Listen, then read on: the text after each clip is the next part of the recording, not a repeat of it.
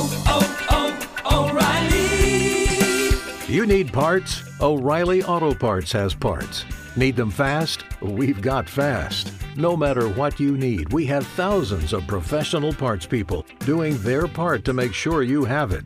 Product availability. Just one part that makes O'Reilly stand apart. The professional parts people. Oh, oh, oh, O'Reilly. Auto Parts.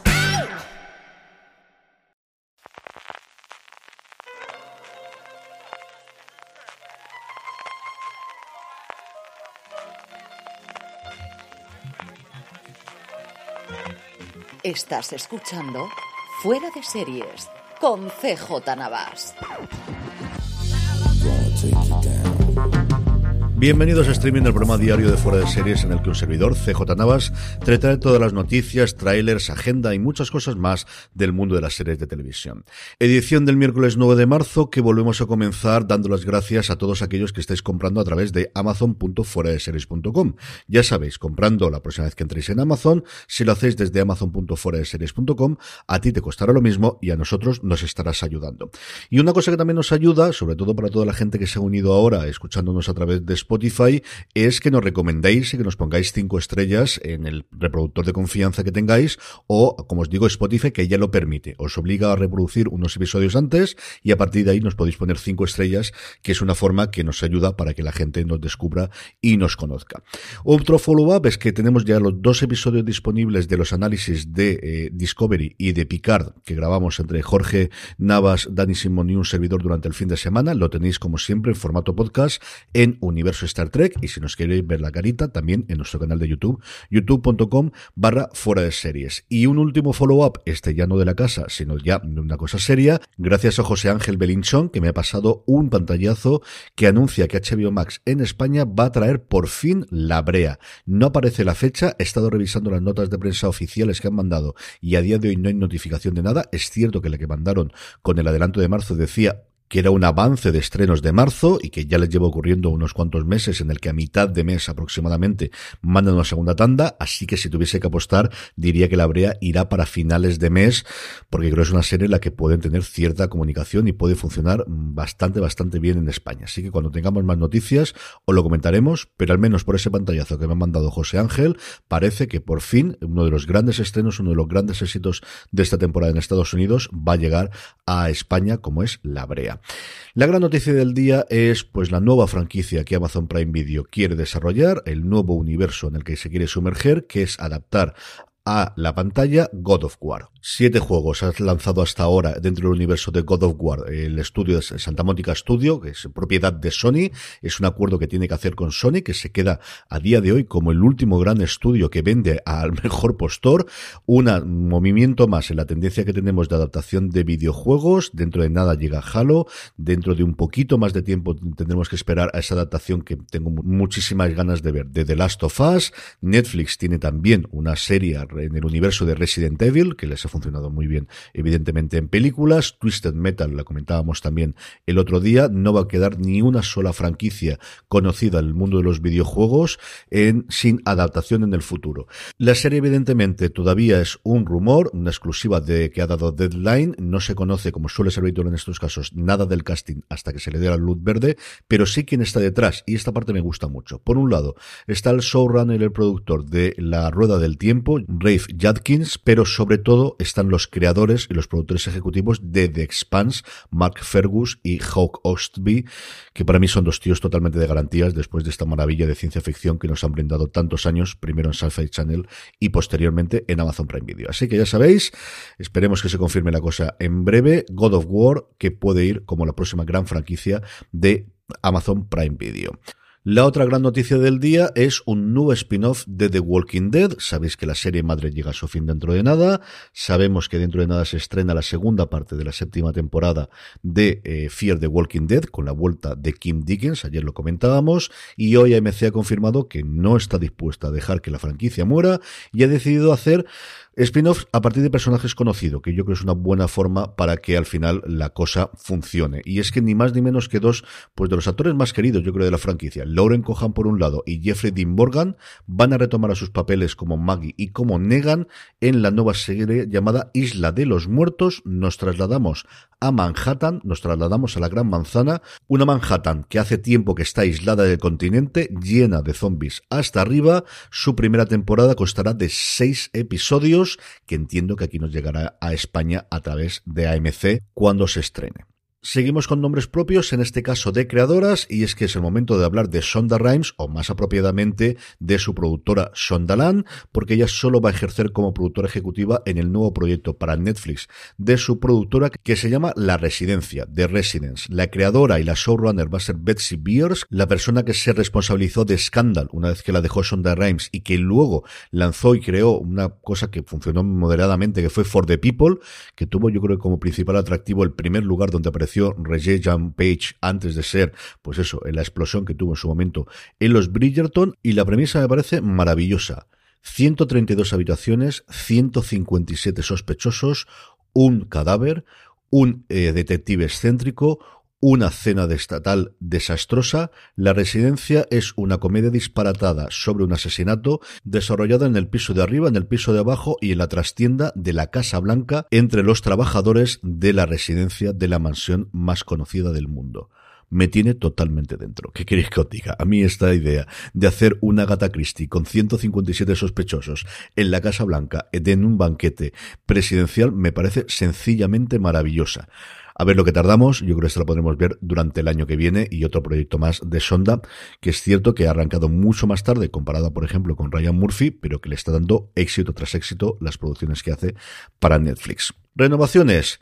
Never Have I Ever, Yo Nunca, la serie de Mindy Kaling que le ha funcionado muy bien también en Netflix, hablando de creadoras que le funcionan muy bien a Netflix, renovada por una cuarta y última temporada, como parece que por fin ha decidido Netflix, que es cuando renueva algo, si va a ser la última temporada, confirmarlo desde el principio y no cabrear a la legión de fans. Yo creo que aquí han aprendido bastante, bastante, bastante de un día a la vez, del follón que se montó, especialmente en redes sociales, cuando cancelaron inmisericordiamente la serie en su momento de Rita Moreno. Dos fichajes, uno de una serie que hablábamos ayer, Quantum Leap, y ya teníamos el protagonista, el que de alguna forma iba a seguir los pasos de Scott Bakula, del personaje de Scott Bakula, y ya tenemos a quién va a tener al lado, como ocurría también en Quantum Leap, y va a ser ni más ni menos que Ernie Hudson. Ernie Hudson, que ha hecho absolutamente de todo, pero que siempre será evidentemente uno de los integrantes de los cazafantasmas, va a interpretar a un veterano de Vietnam y el cabecilla, el jefe, el encargado del proyecto de viaje en el tiempo llamado Quantum Leap que os comentaba ayer con la confirmación de que Raymond Lee será el personaje principal o encarnará el personaje principal de la serie a ese Doctor Ben Seong. El otro fichaje del día es Nick Offerman, una de mis personas favoritas, como os decía ayer cuando hablábamos de los premios Spirits, uno de mis actores favoritos, posiblemente mi personaje favorito de todos los tiempos, con permiso de Big Mackey, Sue Ron Swanson en Parks and Recreations, que se va a unir a un proyecto de, eh, Peacock, que entiendo que aquí nos llegará en su momento cuando eh, llegue a España Skate Short Time, llamada El Resort, el resort nos muestra a una pareja que viaja mm, para celebrar su aniversario a la Ribera Maya y de repente se encuentran unos misterios que tuvieron lugar en ese mismo resort 15 años antes. La pareja protagonista son William Jackson Harper, conocido fundamentalmente por su papel en eh, The Good Place, y Christine Milioti, pues la madre de cómo conocía vuestra madre. El equipo creativo detrás de las pantallas es espectacular porque tenemos a Sam Smile, al creador de Mr. Robot, como productor y como guionista Andy Siara, el responsable de esa maravillosa película que si no habéis visto tenéis que ver, de bucles temporales muy El Día de la Marmota que interpretaba precisamente Christine Milotti con Andy Samberg. Es una verdadera delicia si no la habéis visto. De verdad que sí, tengo muchísimo interés en este proyecto con todos los nombres que están relacionados. Y por último, una mala noticia y es que de las diversas entrevistas que está dando Matt Reeves a propósito del estreno de, de Batman, ha anunciado que de las dos continuaciones o de las dos series que iban a servir de apoyo a este universo que estaba creando con la película que se estrenó este fin de semana, al menos una de ellas ya está totalmente muerta y era la que más me atraía a mí, que era la que iba a girar alrededor de la policía de Gotham, que iba a transcurrir unos años antes de lo que muestra la película, que tenía como guionista principal y como creador de la serie a Terence Winter, al responsable de crear Boardwalk Empire, que trabajó en su momento en Los Soprano y alguien que ha estado muy relacionado siempre con HBO. Winter estaba escribiendo, se marchó por diferencias creativas y Reeves ha confirmado que con la marcha de Winter el proyecto se ha parado por completo. Parece que el proyecto de spin-off con el personaje del pingüino que interpreta Colin Farrell en la película sigue adelante pero, como os digo, pues una, una pena, porque de verdad que tenía muchas ganas en este proyecto y bueno, pues estas cosas que pasan en Hollywood, que antes normalmente pasaban entre bambalinas y ahora con el efecto de la película se dio a conocer anticipadamente y al final pues parece que no puede ser y que está muerto. Que igual esta es una de las formas para renegociar y buscar otro creativo. Ya veremos a ver después del éxito que está teniendo la película. Trailers, dos cositas. HBO Max presenta el trailer oficial de DMZ, lo tenéis en las notas del programa, que siempre la podéis encontrar en series.com protagonizada por Rosario Dawson adaptando el cómic homónimo. Más de 10 años llevan guiones y proyectos alrededor de este el cómic. Al final queda como una miniserie cerrada, una miniserie limitada, que ya sabéis que las series limitadas si tienen éxitos luego no existen y si no que se lo digan a mero Fistam dentro de nada. Pero como os digo, DMZ nos muestra un mundo post-apocalíptico en Nueva York y alrededores, en el que hay una frontera, una zona desmilitarizada, que ahí es donde vienen las siglas DMZ y Rosario Dawson que se tiene que meter en ese mundo para rescatar a su hijo que ha desaparecido. Perleas de bandas, cosas que hemos visto siempre en muchos futuros posapocalípticos. Tiene muy buena pinta, estoy muy dentro. Son solamente cuatro episodios, los cuatro escritos por Roberto Patino, el primero dirigido por Ava DuVernay, el resto corren a cargo de Ernest Dickerson. Todos se van a estrenar el mismo día, 17 de marzo en Estados Unidos, 18 de marzo en España. El otro tráiler del día, The Terminal List, la lista terminal, la serie de acción protagonizada por Chris Pratt. Hasta ahora solo habíamos visto imágenes, tampoco es que hayamos visto mucho más, porque dura 18 segundos este first look. Así que vamos a tener a partir de ahora primero first look, luego el teaser, luego el tráiler, luego el tráiler definitivo. Ay, Dios mío, cómo le gusta estirar el chicle. El 1 de julio nos llegará la serie de acción que tanto le gusta hacer a la plataforma de Amazon.